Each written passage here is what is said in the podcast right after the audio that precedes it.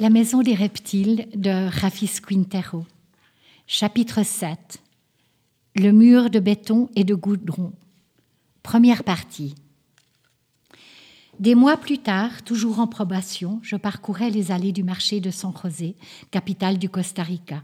La date du procès était imminente.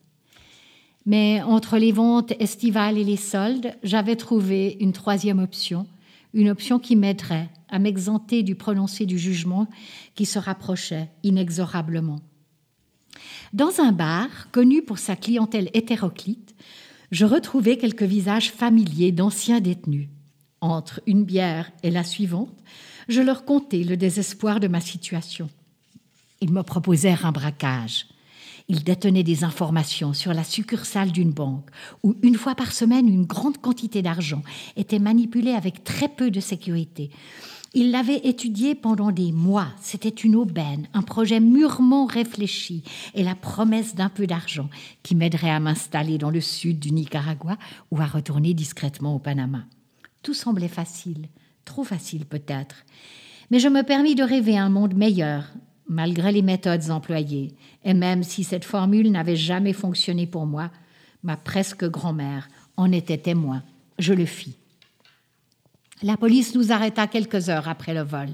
À l'intérieur de la voiture, les mains en l'air, j'avais la certitude que cette fois-ci, c'était la dernière. Le sang coagulait dans mes veines, sans atteindre le cœur. Les cheveux poussaient en sens contraire. Mes angles apparaissaient désordonnés au bout de mes doigts. Ma bouche finit par guérir lorsque j'en laissais sortir des mots insensés qui étaient restés jusque-là empilés au fond de moi. Profitant de l'anonymat des vitres teintées de la voiture, j'avalai péniblement l'amertume d'une erreur connue et avant de tomber définitivement dans un long et malheureux cauchemar, je m'assoupis et pensai à l'inconnu qu'était mon propre corps, ce même organisme qui deviendrait bientôt propriété de l'appareil judiciaire. On nous garda dans le sous-sol du département des enquêtes judiciaires dans des cellules séparées pendant les 48 heures légales d'isolement, alors que la police reconstruisait les événements. Chacun son tour, seul, emmené dans une minuscule pièce, on nous interrogea. Gifles, jeu psychologique et quelques coups dans les testicules étaient inclus. De retour à la cellule, j'étais désorientée. L'adaptation psychophysique s'avérait difficile et mes précédentes expériences ici inutiles. C'était un lieu blanc, excessivement blanc, avec des néons et sans fenêtres. Nuit, jour, je ne savais pas, n'arrivais pas à savoir, continuellement agressé par le bruit de la ventilation qui ne me laissait pas raisonner. Le volume de cet appareil infernal était juste suffisant pour bloquer toute forme de méditation. La scénographie avait été conçue pour les novices, pour ceux qui, une fois les 48 heures d'isolement passées, sortiraient la tête haute, prêts à parler même de ce qu'ils n'avaient pas fait. Mais le quartier m'avait appris que je ne devais jamais parler ou négocier avec la police, en aucune circonstance. Après les formalités, on m'envoya à la prison de San Sebastian. Un vieux flic était posté à l'entrée, depuis et pour encore des décennies. Alors que je me dirigeais vers ce qui deviendrait mon nouveau chez moi pour les dix prochaines années, je voyais, comme les gros plans des westerns dans la télévision en noir et blanc là-bas au Panama, ce menton carré, ses petits yeux rougis par le soleil, ce cure-dent et ce geste de répulsion accroché aux lèvres. Enfant, ma perception du temps était associée au lever, à six heures, à l'école, à la récréation, à l'heure du départ et au repas à la maison, quand il y en avait. Ici, à chaque pas que je faisais, ma perception du temps changeait. Il prenait la forme d'un sujet quasi physique. Le temps commençait à ressembler de plus en plus à un bourreau. On me mena au bureau d'affiliation. Comme si c'était la première fois, ils passèrent en revue cicatrices, tatouages, dents, liens aux gangs et croyances religieuses au Costa Rica depuis quelques mois seulement, j'existais déjà dans les archives pénitentiaires du pays. Plus tard, deux énormes gardes m'entraînèrent dans un couloir infiniment gris. C'était le même couloir, celui d'il y a presque un an, et pourtant il me paraissait différent. Je voyais des essences silencieux de mains dépasser des barreaux. Le corridor aboutissait sur un escalier situé juste en face de l'ancien pavillon H, là où les prisonniers à la sexualité déviante étaient envoyés. Entre ses portes se tenait Sépiline, figure incontournable du mobilier carcéral, maître de cérémonie de la prison qui accueillait les nouveaux arrivants.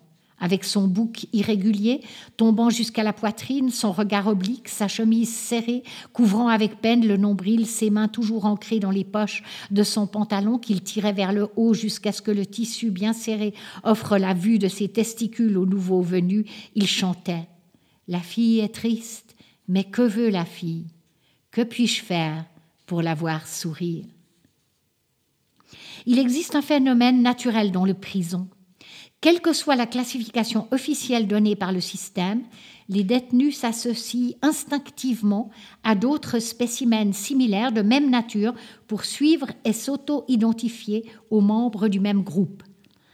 Dans l'espèce humaine, il n'existe pas seulement des catégories sociales, de sexe, de couleur ou de caste.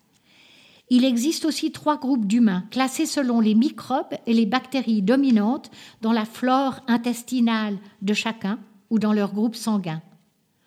Ce sont des groupes formés selon l'orientation sexuelle et politique, selon le type de crime commis et selon le quartier d'origine et les gangs auxquels ils se sont affiliés, les tatouages étant ces codes postaux où beaucoup se retrouvent, que cela soit dans un quartier précis, à l'angle d'une rue ou dans une prison.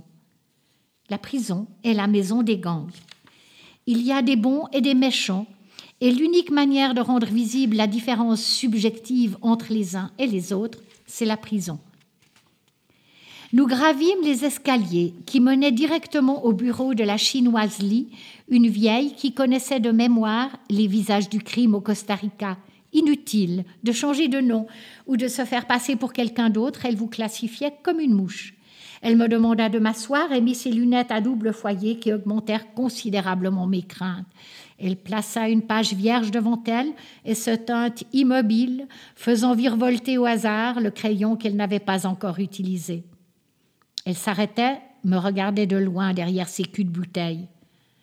Avec un geste d'une victorieuse précision et d'une manière à se faire entendre, elle me dit Rafis Quintero González, 1er mars 1973. Toi? Encore ici? Encore une fois À l'intérieur du pavillon, le son métallique de la porte qui se refermait derrière moi avait une nouvelle signification. Les juges n'avaient eu aucun mal à me déclarer coupable. J'écopais à 19 ans d'une peine d'un an de plus que moi. Sur un côté de la salle d'audience, une fenêtre discrète barrée permettait d'entreapercevoir le dehors, cette dimension qui me serait longtemps interdite, le sol tiède, une jeune brise, trop jeune encore pour animer avec ardeur les branches des arbres et leurs ombres qui sur l'herbe se parlent secrètement dans un silencieux langage de signes et les oiseaux qui, comme les billes d'un boulier, observaient la scène perchée sur les câbles électriques à haute tension. Avec leur architecture intimidante, avec leur temps de silence méditatif ou d'isolement, avec leur endoctrinement religieux, et leurs procédés d'hygiène publique. Les prisons n'ont changé personne. Elles n'ont jamais changé personne. Elles ne sont que les musées des fragments de la mauvaise gestion culturelle et économique d'un État. Les détenus deviennent les réceptacles d'une justice mécanique, d'une praxis doublement fausse, parce que la justice est un concept artificiel d'abord, connu de manière ambiguë pour réguler les instincts qui se développent anormalement dans les périphéries des villes, loin de toute attention sociale, et parce que ce même concept, dans les prisons, est appliqué de façon impersonnelle. Mais la justice n'est pas, n'a pas à être la même pour tout le monde. Chacun, qu'il soit à l'intérieur ou à l'extérieur des prisons, a besoin d'une justice particulière. J'ai longtemps pleuré en silence. Je me souvins comme le veut la dramaturgie dans ces cas-là de toutes les scènes de ma vie, mon premier vol à sept ans au cours d'éducation religieuse, l'image d'un Christ crucifié entre deux bandits, ma presque grand-mère tant aimée, la fumée du tabac qui dessinait un avenir meilleur, mon chien, mon ami, je me souviens même de l'arbre généalogique des voisins que je ne reverrai peut-être jamais, Marina et ses transparences surtout, je me souviens de mes prières, celles où je demandais à Dieu une grande maison faite de béton. Tant de choses me venaient à l'esprit, tant de choses de façon chronologique. Moi, en d'autres temps, le vieil homme qui échangeait des oranges contre des bouteilles, le couturier crayon HB numéro 2 à l'oreille et mettre ruban autour du cou, Baletano, le fou qui conduisait une voiture invisible et qui un jour malheureusement mourut dans un accident de la circulation. Tous étaient des survivants, à la périphérie d'un monde toujours plus artificiel. J'avais écoulé une partie importante de ma préadolescence à sillonner les rues du quartier et du village à tous les horaires possibles. Être en mouvement était mon idée de la liberté. Tous les après-midi, à la même heure, les feux de circulation du quartier devenaient l'un de mes théâtres préférés. Quand la lumière devenait rouge, l'œuvre commençait. Éclopée en parfaite santé, personne saine, certifiée cancéreuse, mère demandant de l'aide pour des enfants qu'elle n'avait pas, et même ceux qui réclamaient en silence. Je connaissais tous ces acteurs et leurs vices. Mon préféré était un gars qui vendait des stylos et braillait au chauffeur. Ils écrivent en plusieurs langues toute cette armée de héros, avec leurs discours et leurs drôles de phrases, avait peu à peu disparu sans batailler, personnages urbains qui peuplaient le quartier et qui maintenant, comme moi, appartenaient à la nostalgie. Je savais bien que la mémoire est une reconstruction d'événements réels édulcorés, d'éléments imaginaires modifiés par le temps. Mais comment me transformerais-je en souvenir familial? Je me voyais debout face à un feu rouge, comme les héros que j'aimais tant, attendant l'arrivée de mes amis, puis la rencontre sur le parking et les motos et le braquage de la banque. La voiture arriva avec le reste du brou. Je montais, la lumière passa du rouge au vert. J'avais déjà commis quelques délits avant. L'argent n'était jamais l'unique motivation. Le délinquant est comme le parachutiste qui ne se soucie ni du paysage ni de l'ascension fatigante de la montagne. Ce ne sont que des étapes nécessaires.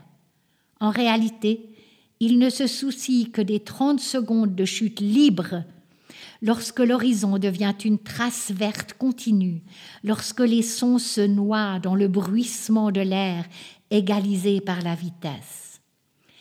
La possibilité d'embrasser la terre-mer à 300 km à l'heure lui permet de récolter le quota d'adrénaline pour se sentir moins mort. Prochain chapitre de la maison des reptiles de Rafis Quintero, demain.